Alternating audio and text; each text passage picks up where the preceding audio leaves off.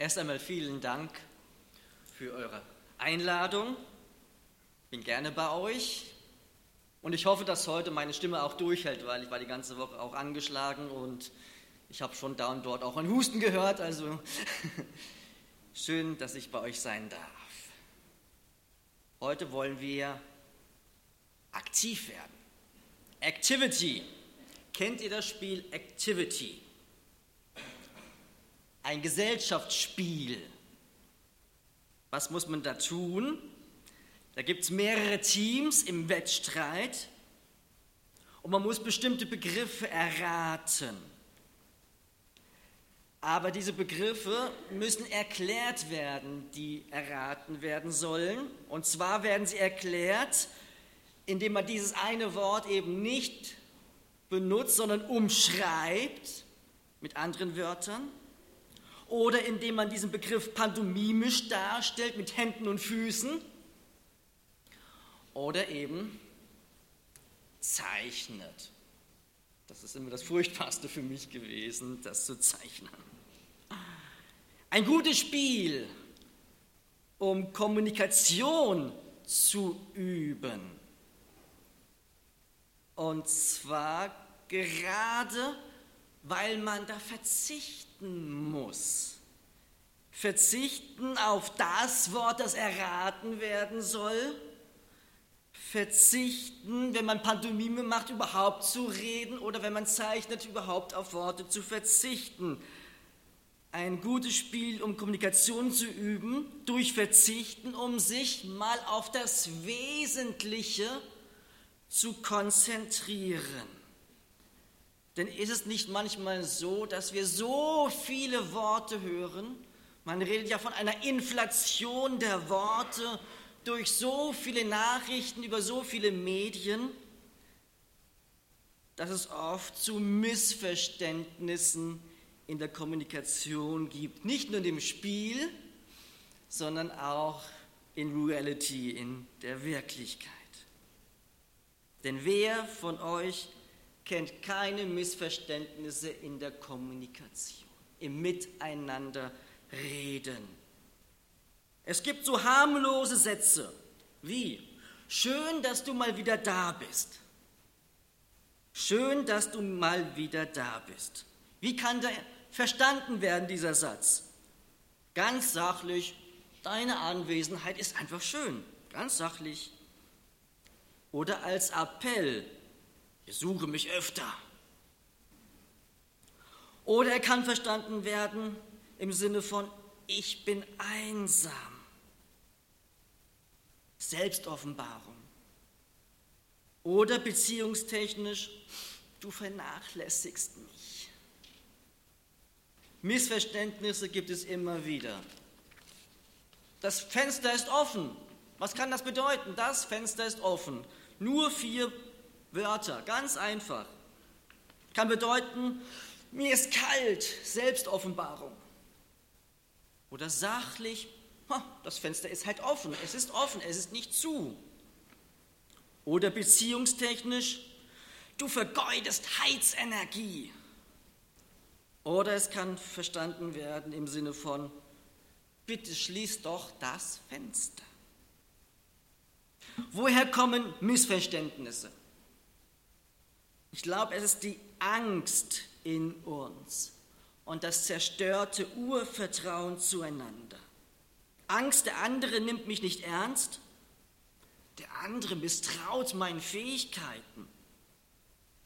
Angst und Misstrauen ich könnte zu kurz kommen.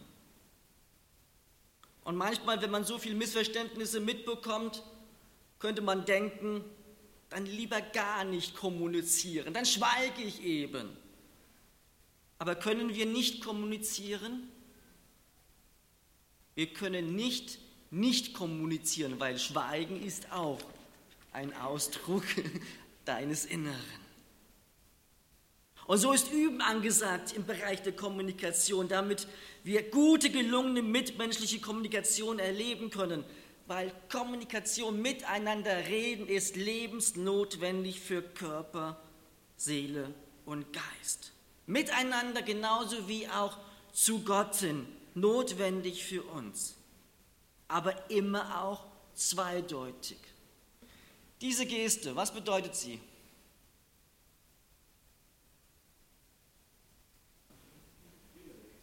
Super. Fliegt nach Asien, nach Japan und macht das Gleiche. Was passiert dann?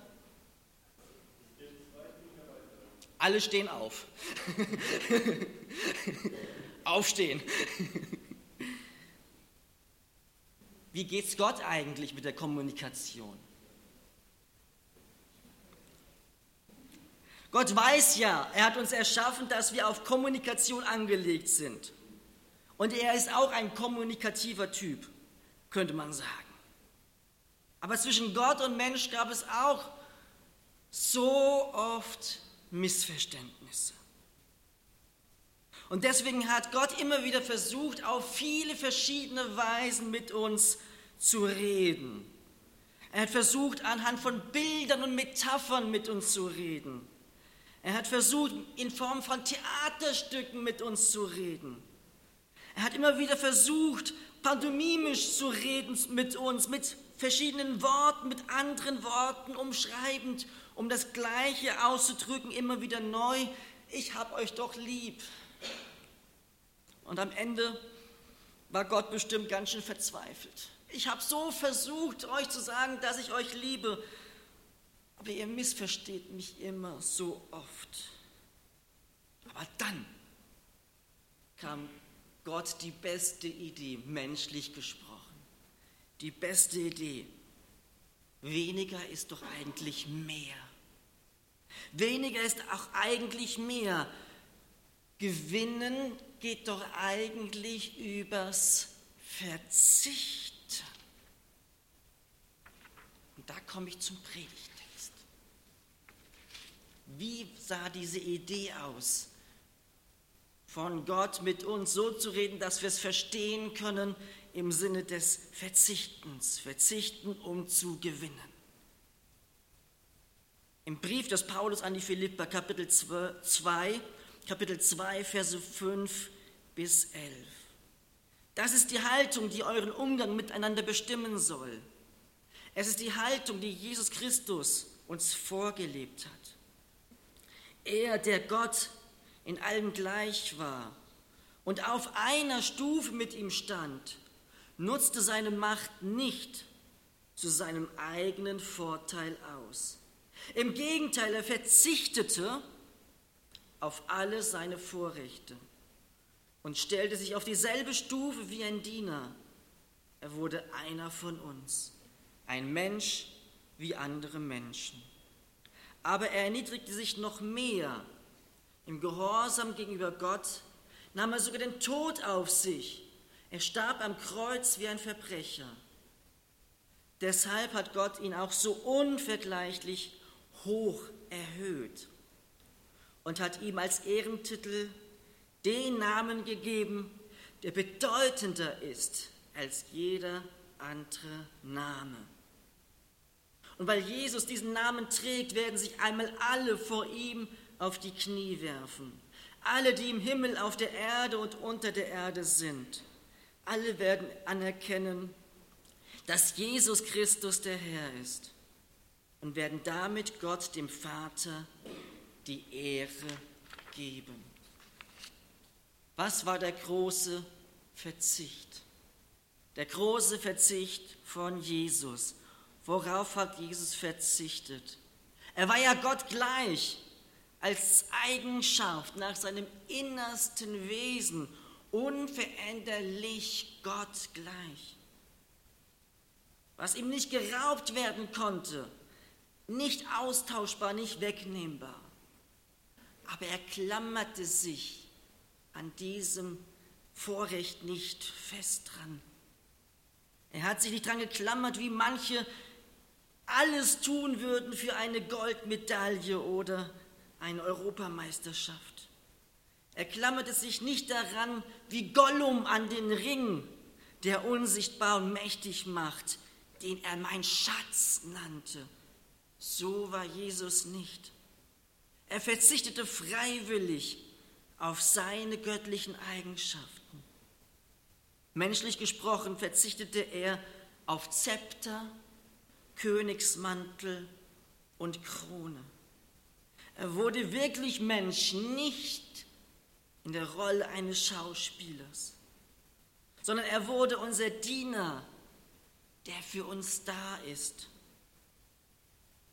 In der Kraft des Gebets und des Hörens auf Gott als Vater wurde er unser Diener. Und er wurde äußerlich ein Mensch wie wir, der Hunger hatte und Durst hatte wie wir, der in die Schule gehen musste, lernen musste, aber auch sterben musste, aber auch in Gott geborgen war,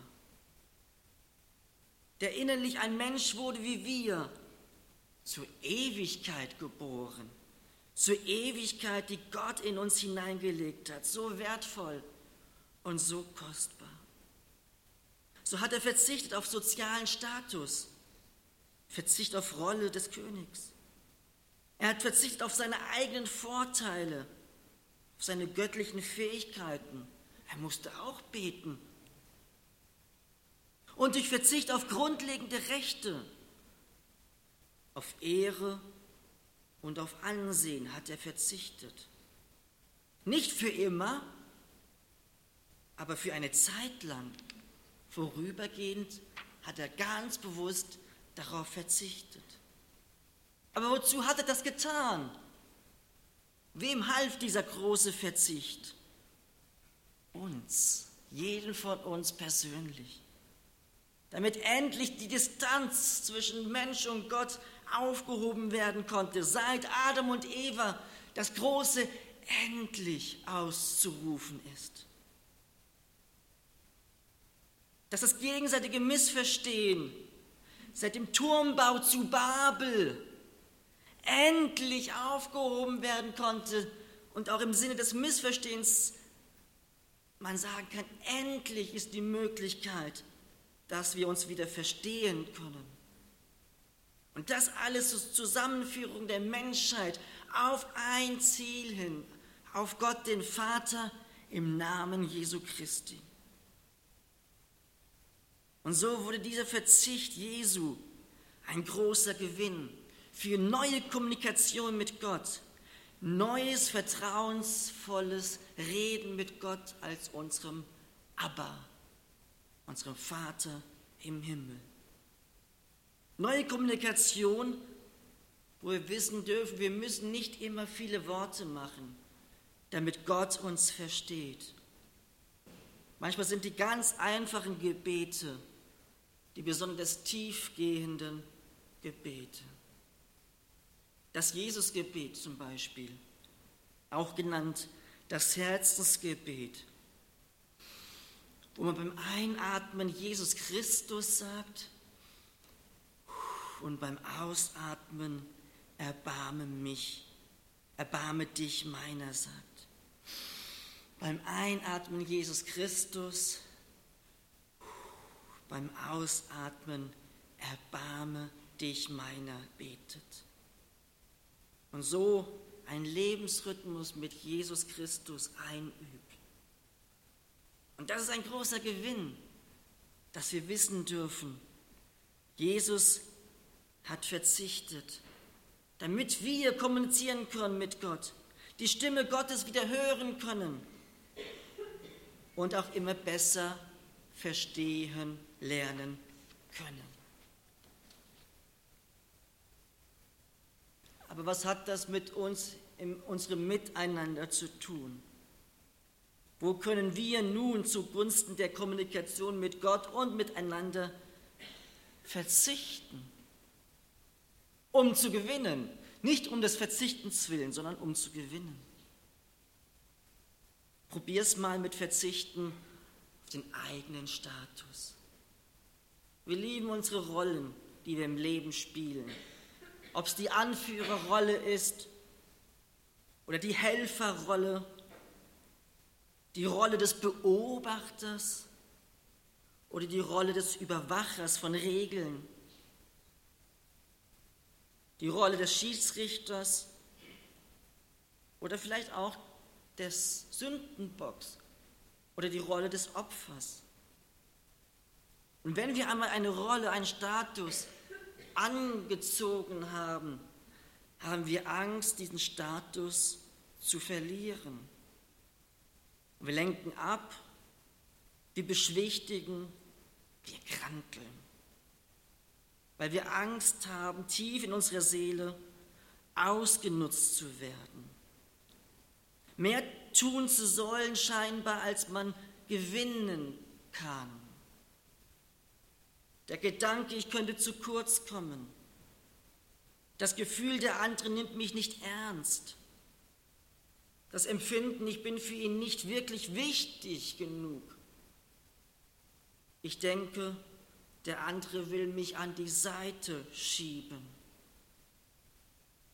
Vielleicht ist es für dich, für sie dran, einmal den eigenen Status zu überdenken und darauf zu verzichten.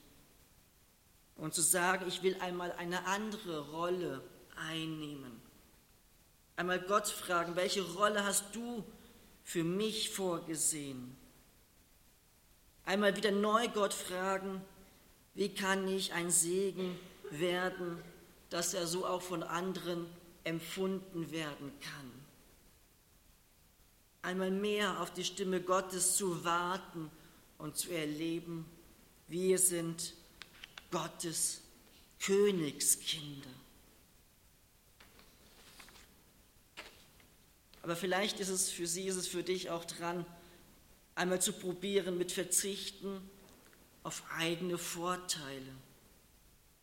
Natürlich ist es gut, seine Stärken einzusetzen. Aber die Gefahr ist doch manchmal auch, dass wir dabei den anderen überfahren können mit unserer Stärke. Wie kann ich Konflikte bewältigen, ohne selbst dabei unterzugehen? Wann sollte ich einem anderen den Vortritt lassen, zugunsten des Ruhens in Gott, dafür mehr Zeit zu haben? Wann sollte ich weniger reden und mehr zuhören zugunsten der Stimme Gottes? Wieder auf sie neu zu hören und dafür Zeit zu nehmen. Wieder neu zu hören auf Gottes Stimme.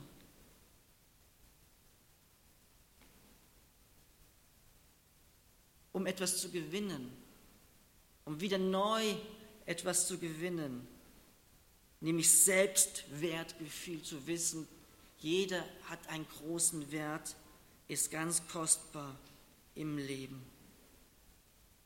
Wo solltest du auf deine eigenen Vorteile verzichten? Oder sogar drittens auf deine eigenen Rechte, vielleicht sogar auf grundlegende Rechte zu verzichten indem man mal fragt, natürlich, wir dürfen einander unsere Anliegen sagen, was wir gerne möchten, was wir brauchen.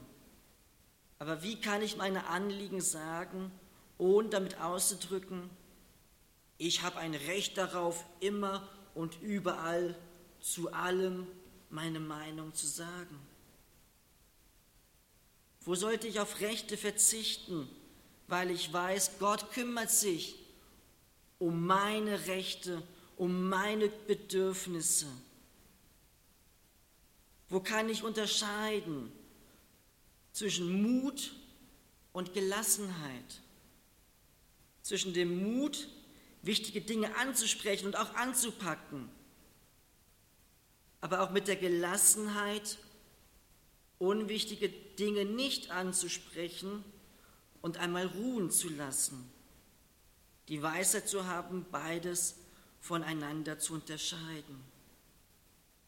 Wo sollten wir verzichten auf Rechte, um zu gewinnen? Für eine bessere Kommunikation untereinander und mit Gott. Dass wir mehr Qualität gewinnen durch weniger Quantität. Manchmal ist weniger mehr. Mehr zuhören und weniger reden. Ich möchte schließen mit einem Gedicht von Peter Rossecker. Ein Gedicht, das meine Tochter in der vierten Klasse in der Volksschule auswendig lernen musste und wo es auch ganz gut darum geht, um dieses Verzichten. Ein bisschen mehr Freude und weniger Streit. Ein bisschen mehr Güte und weniger Neid. Ein bisschen mehr Liebe und weniger Hass. Ein bisschen mehr Wahrheit. Das wäre doch was. Statt so viel Unrast, ein bisschen Ruhe. Statt immer nur ich, ein bisschen mehr du. Statt Angst und Hemmung, ein bisschen mehr Mut und Kraft zum Handeln. Das wäre doch gut. Kein Trübsel und Dunkel, ein bisschen mehr Licht, kein quälend Verlangen, ein froher Verzicht und viel mehr Blumen, solange es geht, nicht erst auf Gräbern, denn da blühen sie zu spät. Der Herr segne euch. Amen.